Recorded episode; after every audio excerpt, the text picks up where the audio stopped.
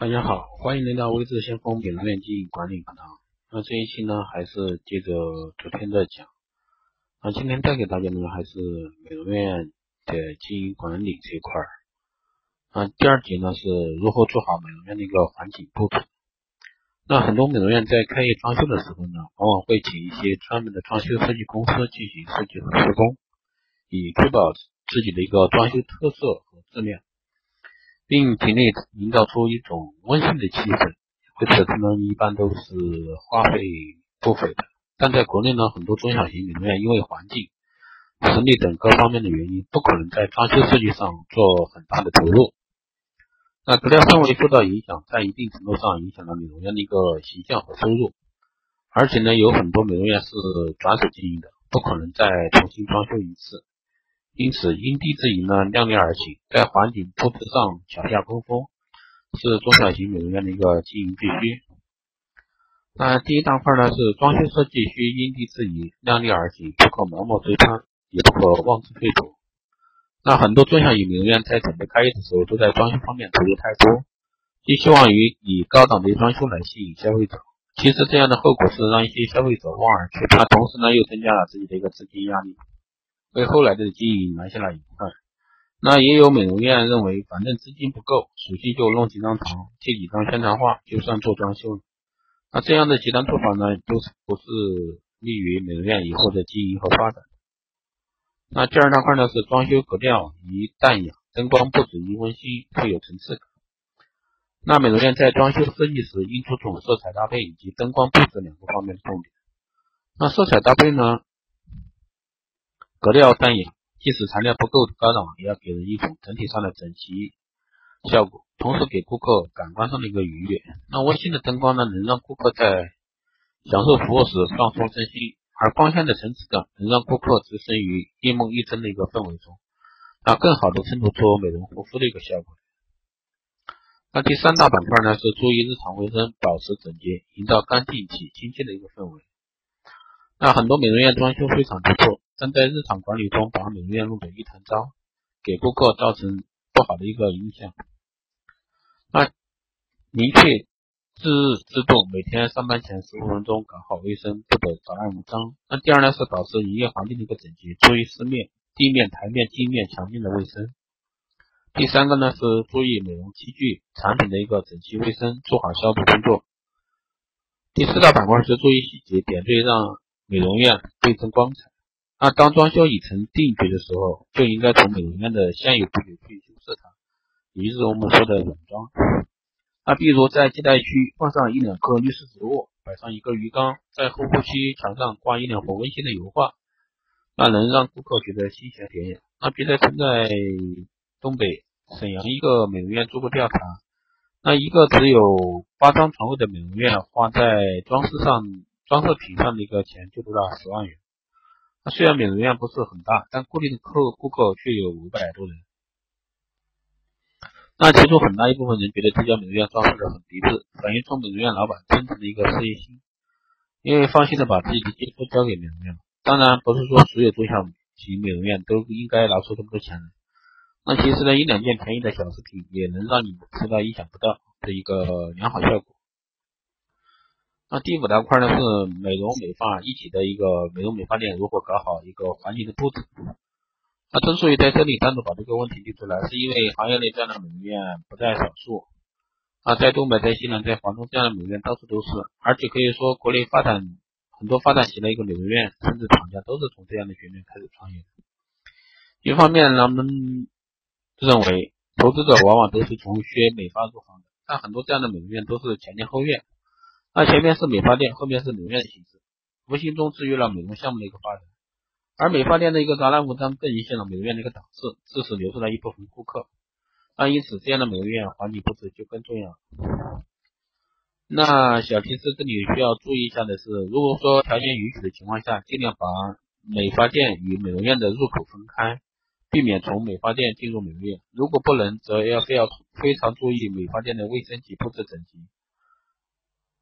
那第二个呢是搞好美容区的布置，尽量布置的温馨婉约一点，那让顾客经过美发美发区的时候有区别，感觉是不一样的，别有一番动听。那第三个呢是注意隔音，美发区往往比较喧哗，而美容区则希望宁静。所以说，因此一定要注意隔音，避免吵到正在享受的服务顾客。那还有一个呢，就是今天的第二大板块，就是快乐的组织产生高工作效绩。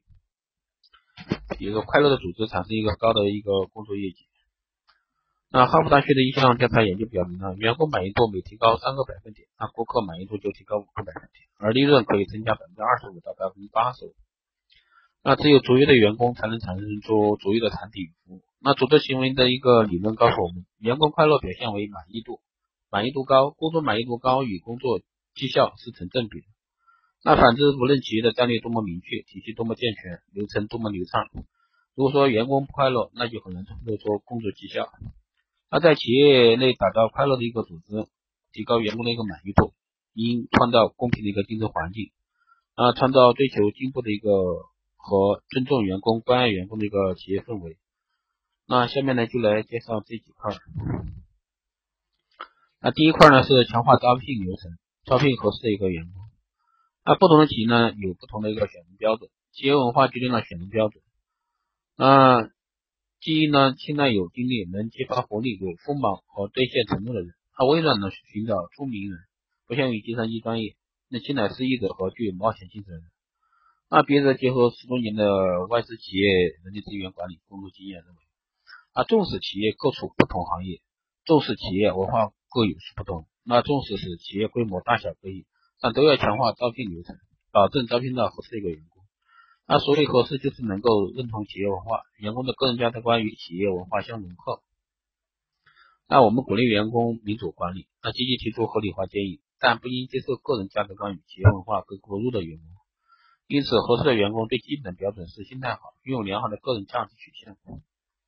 而第二大板块呢，是建立培训和轮岗机制，让员工做自己感兴趣的事情。那建立以员工真实的培训需求为基础的一个培训体系，通过培训学习提高员工的一个责任感与技能，那让员工切实感受到培训对个人职业发展的价值，形成员工乐于培训、勤于学习的一个氛围。那帮助员工进行职业生涯规划，建立轮岗机制，鼓励员工轮岗，让员工自做自己感兴趣的一个事情，并加以引导。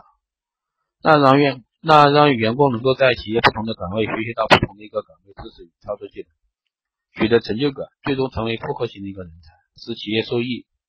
那时刻关注员工的一个工作状态，对优秀的员工加以提升、调薪，以增强员工的一个凝聚力，让员工能将工作视为自己的一个事业，永葆激情。那第三大板块呢是重视企业的文化建设，营造快乐和尊重的一个气氛。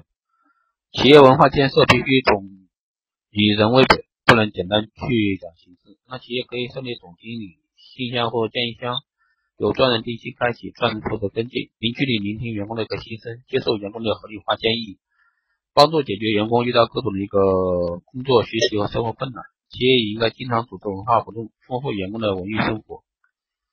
那营造有利于发展员工创造才能的一个文化环境，把员工的积极性调动起来。培养员工自觉献身于企业责任和意识，那做到企业同呼吸、共命运共荣辱，而不应片面单一的强调用行政命令、规章制度等经济手段。那第四大块呢，是与员工为事业伙伴，打造雇主品牌。那员工与企业的关系不应该是简单的劳务关系。那我们已经看到越来越多的企业视员工为真正的事业伙伴。那员工是企业的宝贵财产，事业伙伴关系才能真正激发员工的责任感。那视员工为事业伙伴呢，不能停在口头上，而应在企业内建立家的一个氛围，建立民主沟通机制，建立和谐劳动的关系，关注员工大事小事，体现人性化的一个关怀。第五大块呢是完美激励，提高工作的一个积极性。企业的激励制机制健全与否，激励手段有效与否，直接决定了员工的工作绩效。那企业采取科学有效的激励，提高。员工的一个工作积极性，挖掘员工的工作潜能，提高企业员工整体素质。那在方法上呢，应采取目标激励、文化激励、物质激励、行为激励、感情激励等多种方法结合，建立一个完美激励机制。那其其中呢，最直接有效的激励物质就是物质激励。企业人力资源部应该建立科学的一个绩效考核体系，实施公平、公正、公开的一个绩效考核，并将考核机构与员工收入、晋升、培训、福利等挂钩，用利益杠杆激励员工的加倍努力。同时呢，积极开展评优促先活动，评选出建议爱岗、积极突出先进典型予以表彰，发挥先进典型的带动和激励作用，营造健康的比学赶超氛围。那企业发展呢，必须发扬艰苦奋斗的一个精神。但我们更鼓励企业发扬快乐奋斗的精神，打造快乐组织，建立和谐的一个企业，持续发展。对于传统企业来说，从艰苦奋斗向快乐奋斗转型，可能是面对着巨大的挑战。让员工的满意也是无止境的，员工的满意度也无法完全用量化的标准来进行界定。即使员工的满意度管理是无形的，但我们相信，提高员工满意度。创造快乐组织必然能够提高企业整体绩效，体现出有形的一个效益。那以上呢就是今天的一些课堂内容。那谢谢大家的收听。那今天是第二节，我之前已经跟大家说过了。那关于美容院经营管理这块的话，总共有二十节的一个课程，所以说希望大家有点耐心。那会讲的是很多方面，都会讲的很细。所以说，如果说感兴趣的话，都可以坚持听下去，我也会坚持录下去。那这一期的节目就这样，谢谢大家的收听。